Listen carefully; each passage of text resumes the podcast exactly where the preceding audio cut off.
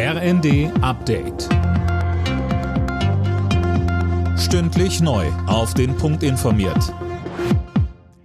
Ich bin Dirk Jostes. Guten Tag.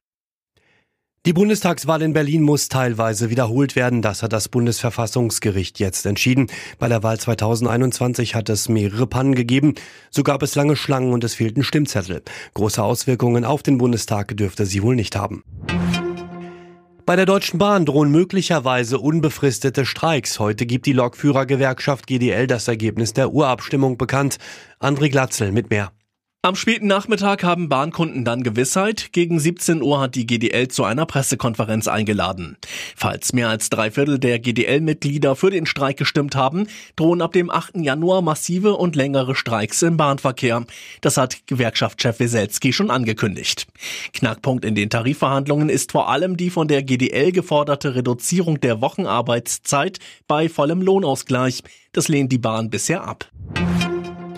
Ein schweres Erdbeben hat den Nordwesten Chinas erschüttert. Mindestens 116 Menschen sind dabei ums Leben gekommen. Fabian Hoffmann.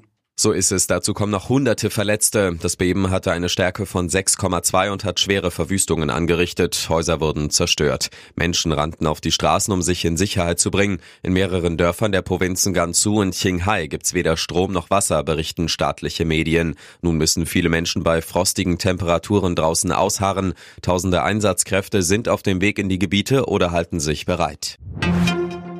In vielen Wohnzimmern steht spätestens an Heiligabend ein Weihnachtsbaum und der könnte mit Pestiziden belastet sein. Das zeigt eine Stichprobe des BUND. Ein unabhängiges Labor hat bei 14 von 19 untersuchten Bäumen Pestizide gefunden, darunter auch welche ohne Zulassung in der EU. Vor der Winterpause müssen die Bundesliga-Clubs nochmal ran. Der BVB will nach dem Unentschieden gegen Augsburg am Wochenende gegen Mainz wieder drei Punkte holen. Werder Bremen spielt gegen Pokalsieger RB Leipzig und Hoffenheim empfängt Schlusslicht Darmstadt. Alle Nachrichten auf rnd.de